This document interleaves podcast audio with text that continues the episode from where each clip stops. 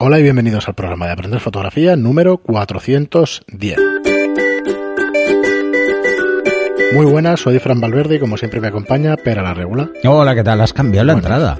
No, Muy buenas, has empezado. Buenas. la otra vez. Pues aquí estamos, un programa más con la fotógrafa Lua Ocaña. Antes de comentaros su trabajo, eh, deciros, eh, deciros que tenéis aprenderfotografía.online, que es la plataforma que tenemos con cursos de fotografía para, para que podáis formaros a vuestro ritmo y con un montón de cursos ya, son más de 31 los cursos que tenemos, el último hecho por Mauro, que es el retoque de su sesión de interiorismo, de fotografía de interiorismo, veréis varias técnicas para hacer panorámicas también, para hacer HDRs más suaves, más fuertes, y, y nada, las encontráis en aprenderfotografía.online. Y bueno, como os digo, vamos a, vamos a hacer que conozcáis a Lua Ocaña. Lua Ocaña es una fotógrafa de los años 80. Ella ya tiene, lo siento, Lua, pero ya tienes Ya, una edad más parecida. Y a la ¿eh? No, a la tuya, a la mía no. A la tuya Yo soy de no. los 60. Y aquí tenemos... Es de finales, pero de los Sí. 60. Claro. Bueno, de los 70 ya. No, mira, hoy, hoy hace 50 años de la- de la- del alunizaje, Sí, es verdad. ¿eh? Entonces, pues mira, yo tenía dos años. Sí, sí. Pues aquí tenéis eh, luaocana.com, eh, todo su trabajo. La verdad es que es una página web bastante clara también, que tiene toda su referencia. Veíamos en el episodio o en el capítulo anterior una fotógrafa que tenía su, su web bastante clarita y aquí tiene también Lua, pues un trabajo que además también tiene bastante película, tiene bastante bastante fotografía en 35 milímetros y fotografía más que interesante. Estoy viendo las últimas estas de Pell, Pell Esquinchada, que decíamos si es de aquí y eso, pues sí, es muy probable que sea de Barcelona. Y, y tiene una fotografía bastante interesante, unas fotografías bastante, bastante interesantes en estas líneas. Tiene trabajo personal, como casi todas estas autoras que estamos tratando. Ajá. Y, y la verdad es que Que esto no es de aquí, ¿eh? Por eso. no. no esto debe ser de viaje. O- Mm. No, no, es eh, otra más. O sea, ya eh, lo tenemos claro. Hay muchísimas buenas fotógrafas en este país, por suerte, y que sigue y que dure. Mira, un. Ujú. La verdad es que el, el- el trabajo de, de Lua es, es bastante completo, ¿eh? Tiene muchas escenas muy diferentes, tipos de fotografía muy diferentes, desde eventos a nivel comercial eh, hasta retratos, eh, fotografía más artística. Fotografía más artística que da por pensar. Tenemos una aquí de. Sí, esta te ha impactado, de- ¿eh? Es que. Esta te ha impactado. No sabes por dónde pillarla No sé todavía. por dónde cogerla. Entonces, esta fotografía. Bueno, esta, si es lo que recuerdas- Hay que tener una cultura muy importante. Como Si para recuerdas, en el curso de composición hablo Sí. de una muy parecida que en vez de ser una cera, Vale. Mm. ¿vale?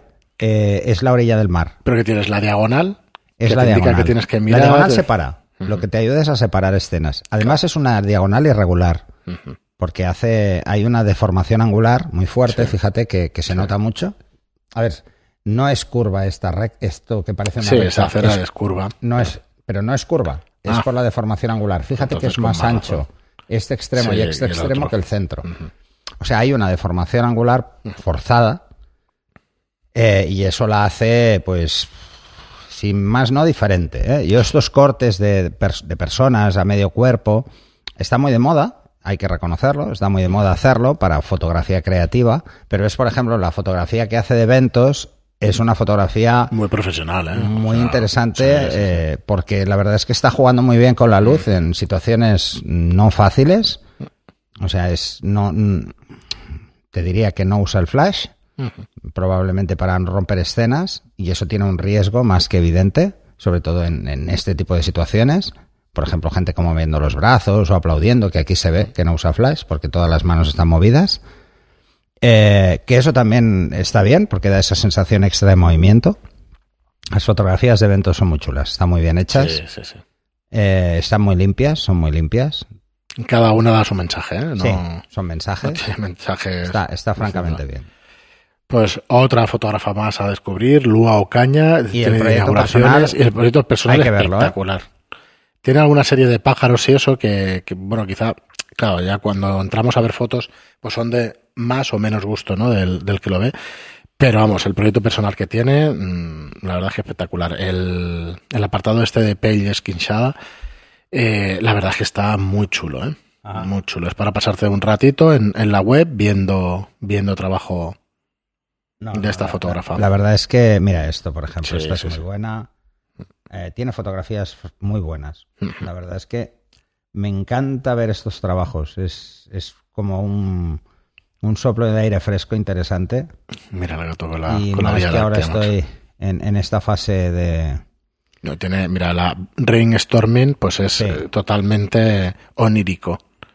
Bueno, y está, mira, está jugando con, con, una cosa que pasaba antes mucho en negativo, que eran las manchas. Hmm. Eh, muchas veces las manchas de rodillo, las manchas de pasar en negativo, hmm. que se dejabas un poco manchado con el revelador. Entonces esto lo que hace es sobreponer capa, una capa en Photoshop con manchas. Esto precisamente con Mauro le estuve explicando cómo hacerlo porque es muy chulo y enseguida le das un toque a cámara antigua que tiene defectos ópticos, ¿vale? Y que ves como manchas, eh, pero que no son las clásicas manchas de sensor de una digital, que es feo de narices, ¿eh? las típicas motitas estas, ¿ves? Que simplemente poner una capa, en esa capa poner igual una nube, una nube, una foto de una nube, le haces una foto, la pones encima, juegas con mm. el... Eh, lo diré, con la opacidad mm. y dejas esa sensación de que la fotografía está como gastada, ¿no? Y, bueno, puedes usar lo que quieras, ¿eh? Yo he hecho fotos de este estilo usando la arena de una playa, porque tienes puntos de brillos, puntos oscuros, y entonces lo pones y queda francamente bien. Y da esa sensación de foto casi estereoscópica y muy... Mira, esto sí que está hecho con una cámara estereoscópica. ¿Por qué? Mira, ya de entrada porque... por los reflejos, los flares, ¿no? No, no, porque el flare, este flare... Son seis palas. Son seis palas. O sea, es un objetivo medio tirando a sencillito. Normalitos. ¿Eh? Los normalitos suelen ser, los más baratos suelen ser de cinco palas. De seis palas están un poco estos de casi iniciación. Y luego los profesionales suelen tener nueve palas. Bueno, estamos dando un repaso rápido. Tiene aquí una explicación de cada una de sus series, tiene una explicación de lo que quiere decir y todo eso. es fotografía analógica de 35 minutos. Es una serie de 2007 a 2015.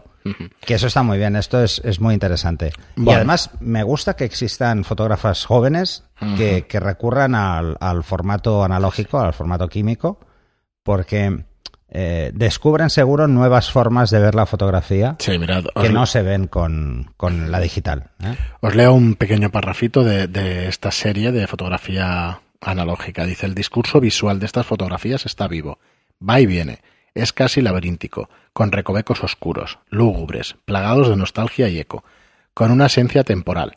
No sabemos si se trata de realidad o sueño, de pasado, presente o futuro. O sea que realmente tienes cosas en el interior que, explicar, que ver, sensaciones, cosas que, bueno, que quieres mostrar con las imágenes, aunque no quieran decir nada exactamente, pero a lo mejor eso, un sentimiento, un recuerdo de cuando eras pequeño, un, una manera de ver las cosas, digamos, ¿no? sí, a mí, por ejemplo, este tipo de, fotografías me evocan más nostalgia, ¿eh? a mí también. Eh, el coger y decir, mira, estos son sitios que tengo en mi memoria. Sí de cuando era pequeño, ahí fundidos los sitios que... iba de vacaciones o, quizá el patio de mi colegio, ¿sabes? Cosas así mm. como muy... Que mira, que no es mala idea para un proyecto personal, ¿eh? O sea, hacer un proyecto personal sobre recuerdos, intentar plasmarlos y desdibujarlos ligeramente para que parezca una foto no tomada ahora, sino hace 20, 30, 40 años, pues tiene su gracia. Pues aquí os la dejamos, luaocana.com, luaocaña eh, para que veáis su trabajo y la verdad es que os recreéis y, bueno, ya estéis un ratito viendo su web que vale muchísimo la pena. Era muy british. Eh, muchísimas gracias a todos por seguirnos, muchas gracias por vuestras reseñas de 5 estrellas en iTunes y por vuestros me gusta y comentarios en iBox. Gracias y hasta el próximo programa. Hasta el siguiente.